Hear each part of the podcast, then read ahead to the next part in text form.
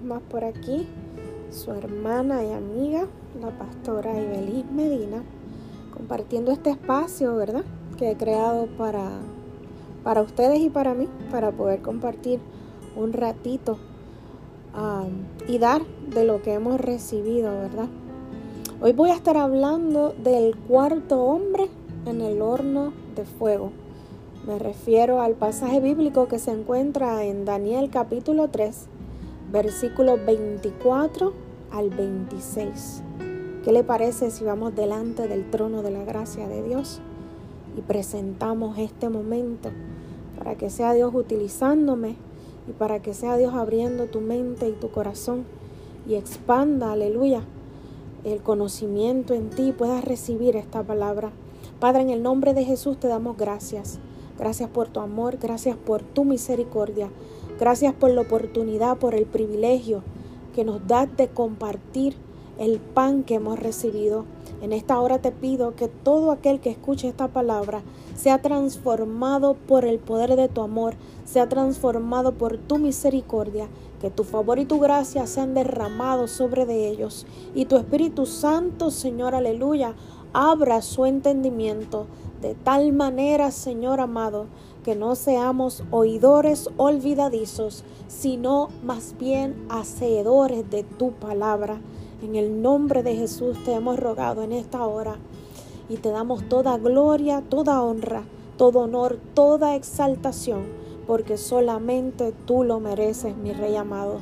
En el nombre poderoso de Jesús. Amén y amén. ¿Qué le parece si vamos a Daniel capítulo 3?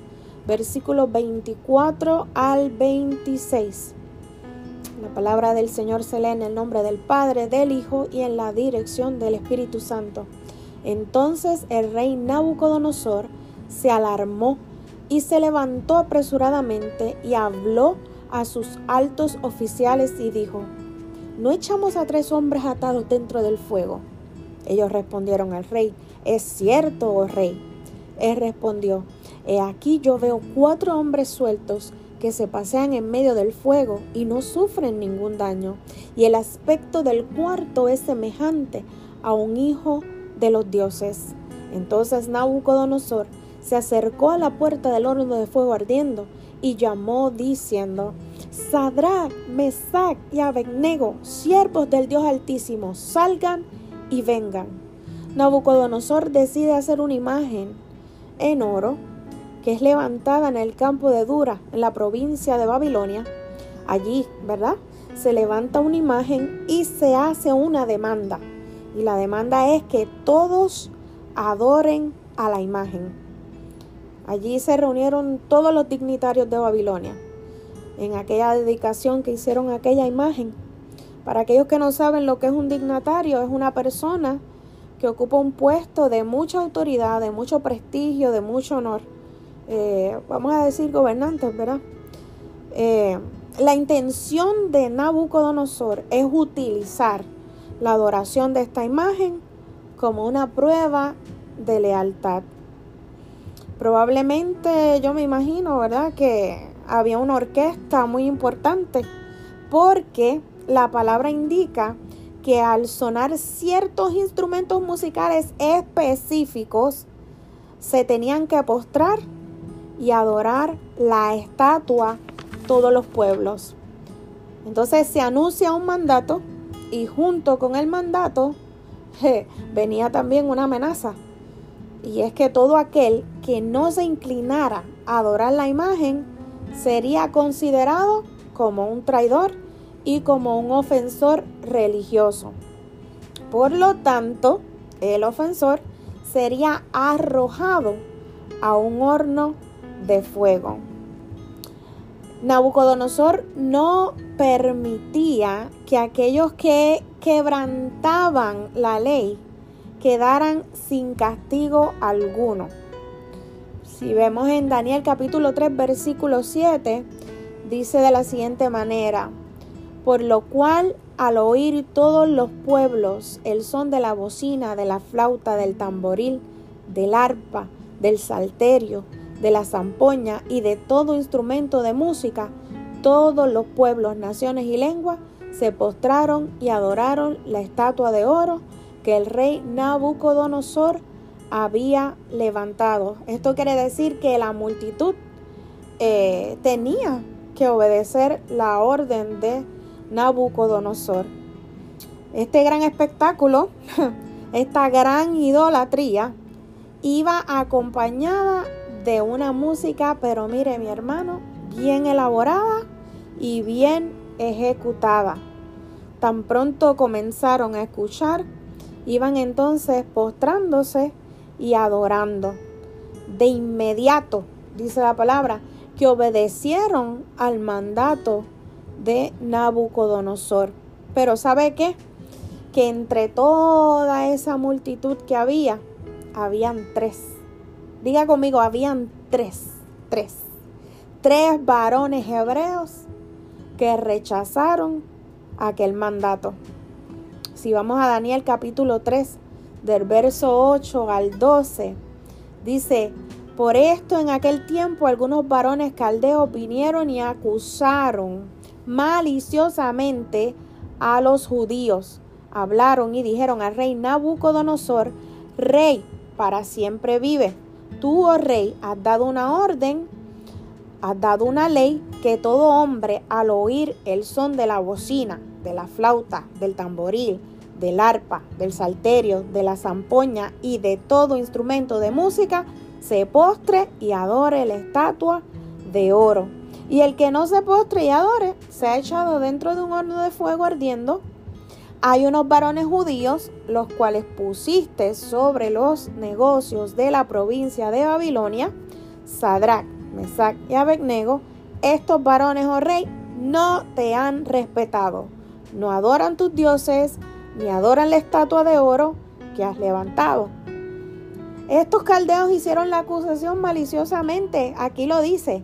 Cuando usted lee a principio del versículo, dice maliciosamente, acusaron maliciosamente, motivados por intereses políticos que ellos tenían en contra de los judíos. ¿A cuántos de ustedes no les ha pasado que Dios le ha puesto en gracia en un lugar o en algún, o en algún puesto, ¿verdad? Y aquellos que envidian tu puesto, aquellos que envidian el lugar donde Dios te posicionó, se levantan en tu contra por el solo hecho de que honras a Dios en tu vida, de palabras, de hechos, en acciones, por el solo hecho de que tu vida es inspiración a otros para que se levanten y puedan hacer grandes cosas para el reino de Dios. Fíjese, esos caldeos se levantaron en contra de los jóvenes hebreos. Y entonces vienen y van con el chisme a donde Nabucodonosor y le dicen, no adoran tus dioses, no adoran tu estatua, no te respetan. Esto me indica que Nabucodonosor no sabía que eso estaba sucediendo hasta que estos caldeos le dan a conocer. Los jóvenes no presentaron protesta formal.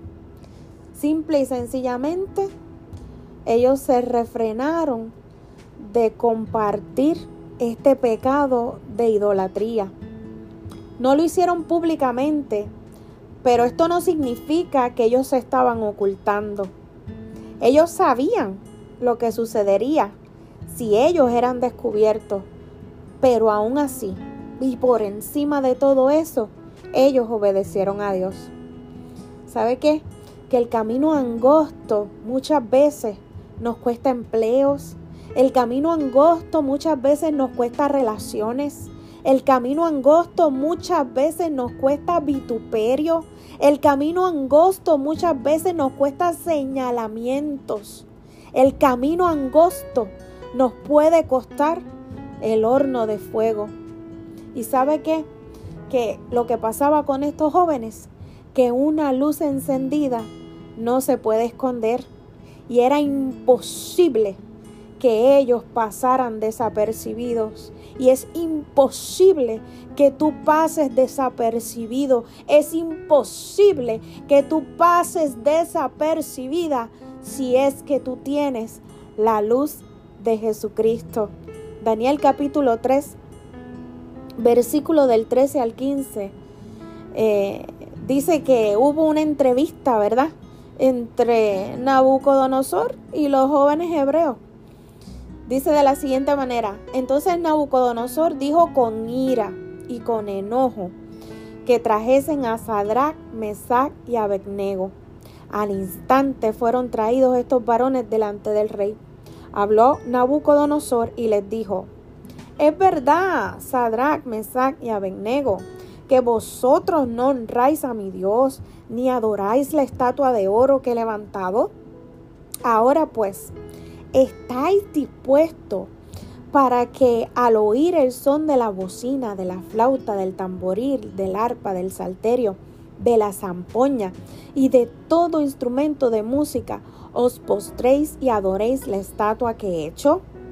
Porque si no lo adoraréis, en la misma hora seréis echados en medio de un horno de fuego ardiendo. ¿Y qué Dios será aquel que os libre de mis manos. Fíjese como Nabucodonosor le, le preguntó y a la misma vez está retando al Dios de estos jóvenes. Una cosa es estar firme con Dios y otra cosa es permanecer en la firmeza. Nabucodonosor una vez más prueba la firmeza de estos tres hombres. Nabucodonosor les pregunta si es verdad si es verdad. ¿Acaso esto no se le parece a la pregunta que le hicieron a Pedro? Pedro, ¿tú eres uno de ellos? El orgullo de Nabucodonosor no toleraba aquel desprestigio tan grande que él sentía que estaban haciendo estos jóvenes en su contra. Imagínense qué prueba de fe tan grande, qué compromiso, y qué firmeza la de estos hombres. Imagínese la presión que estaban pasando. Imagínese el ruido de la música sonando, la gente adorando, otros acusándole, Nabucodonosor por otro lado presionando. ¿Acaso eso no se le parece a las decisiones que tenemos que tomar a veces? Solo por decidir no adorar ídolos y seguir la voluntad del Padre. ¿Y qué Dios será aquel que os libre de mis manos? preguntó Nabucodonosor. Un simple mortal, un simple mortal, retando al único Dios verdadero. Sadrach, Mesach y Abednego no tenían necesidad de defenderse. Ellos no tenían ningún tipo de necesidad de defenderse.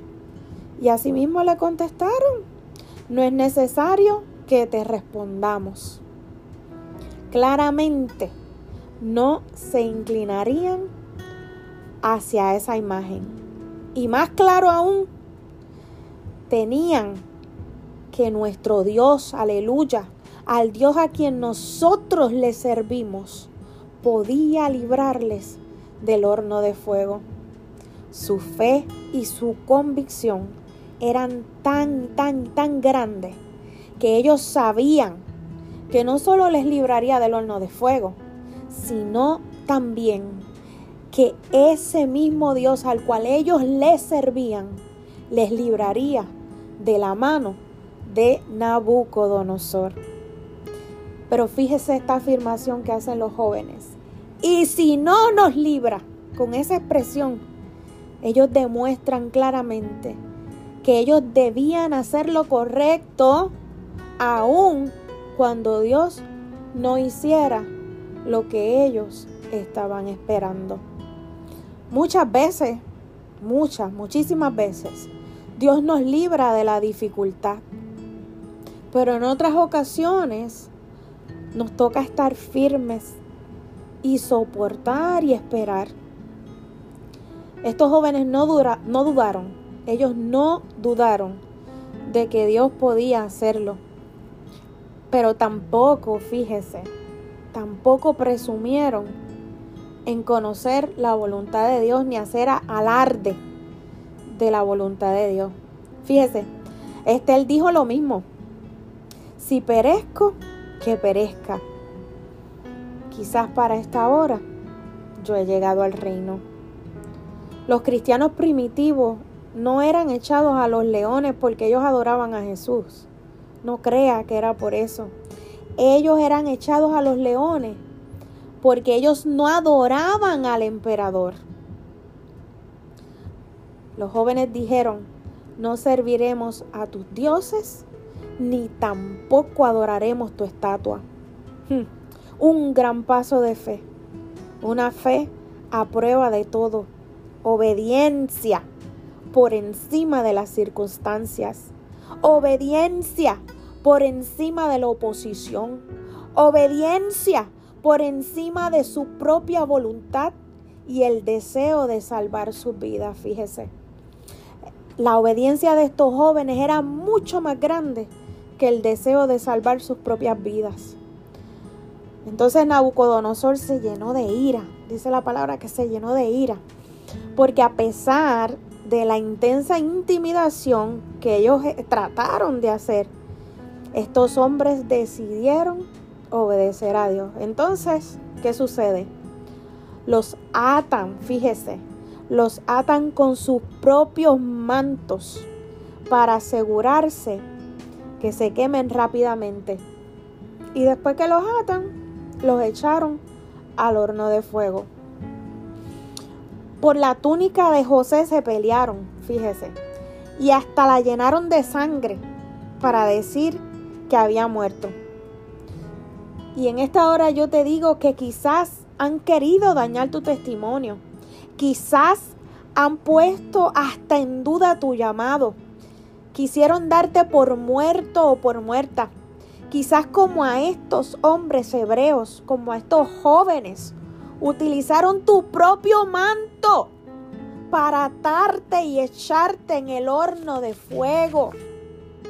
Ah, pero yo te tengo buenas noticias. Había un cuarto hombre en ese horno. Había un cuarto hombre que se paseaba con ellos. Había un cuarto hombre que defendió su causa. Había un cuarto hombre que estaba listo para darles la victoria en aquella batalla. El cuarto hombre, el que no ha perdido ni una sola batalla el que estaba presente cuando hablaron mal de ti. El que estaba presente cuando te traicionaron. El que estaba presente cuando el dedo acusador se levantó en tu contra. El cuarto hombre en el horno de fuego el que te libró de la muerte, el cuarto hombre en el horno de fuego, el que te libró de la enfermedad, el cuarto hombre en el horno de fuego. Aleluya. El que dio su vida por ti. El cuarto hombre en el horno de fuego. El que ama tu alma. Los que, los que los lanzaron, ¿sabe qué pasó? Quedaron quemados al instante. Yo vi unas imágenes en un video cómo eran esos hornos. Y era como una escalera y era como un hueco grande. Y eso era, oiga mi hermano, fuego ardiendo que salía. No es un hornito de estos como nosotros nos imaginamos. Eso era a fuego vivo, como nosotros decimos. Y esta gente que lanzaron a estos jóvenes, los hombres que los lanzaron, Dice la palabra que quedaron quemados al instante. Veo cuatro y los cuatro están sueltos.